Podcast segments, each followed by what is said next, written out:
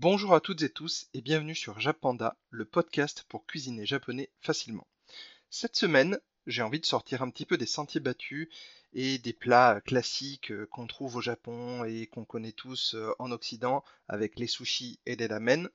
Et donc, je vous propose une salade de horenso gomae ou une recette de salade d'épinards japonaise avec des graines de sésame.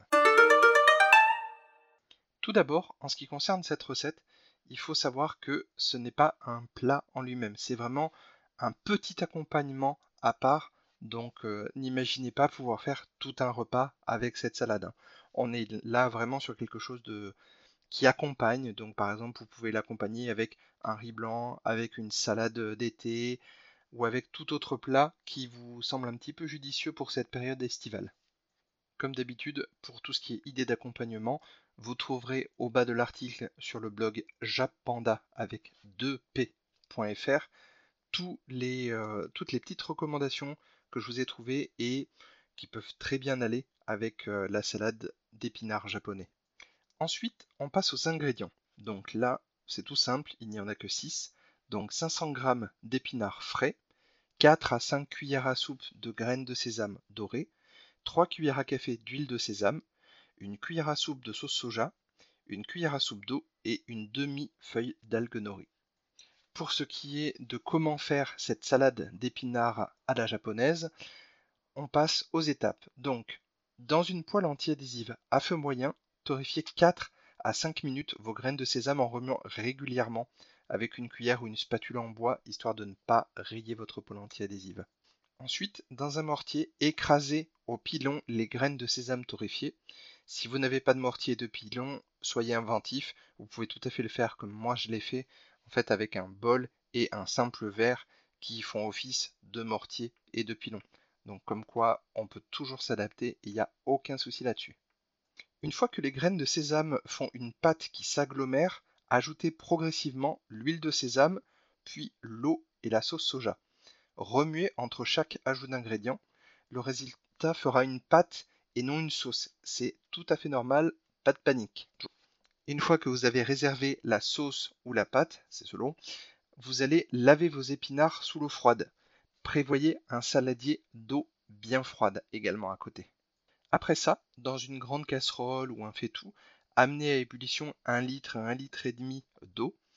Et ensuite, une fois que ça bout, plongez les épinards et faites-les bouillir 30 secondes, pas plus. Il faut les sortir immédiatement pour les mettre dans le saladier avec l'eau froide que vous avez préparée avant ça. Le fait de les mettre dans l'eau froide va stopper la cuisson et va faire que la couleur va rester bien verte. Une fois que vos épinards sont redescendus en température, essorez-les à la main, puis coupez des tronçons de 3 à 4 cm de long. Réunissez la sauce et les épinards dans un petit saladier et mélangez pour que tous les épinards s'imprègnent bien de la pâte au sésame et vous allez du coup servir sans attendre. Pour en revenir aux accompagnements, vous pouvez trouver donc sur le blog les recettes donc suivantes. La salade estivale japonaise, la wafu salada. Les tsukemono, là aussi c'est des petits accompagnements à part, donc c'est des légumes marinés japonais.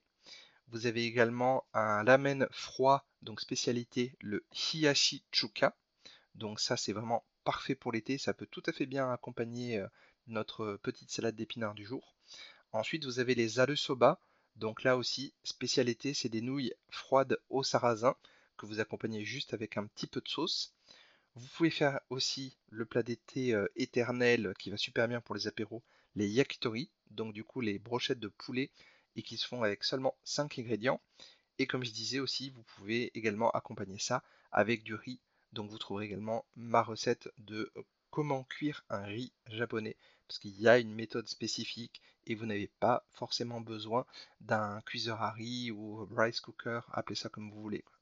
Et toutes ces recettes sont disponibles sur le blog jappanda avec 2p.fr. Ce petit podcast est maintenant terminé. J'espère qu'il vous a plu et n'hésitez pas à le partager sur vos réseaux sociaux pour le faire découvrir à un maximum de monde. Et moi, je vous dis Matakando. À la prochaine.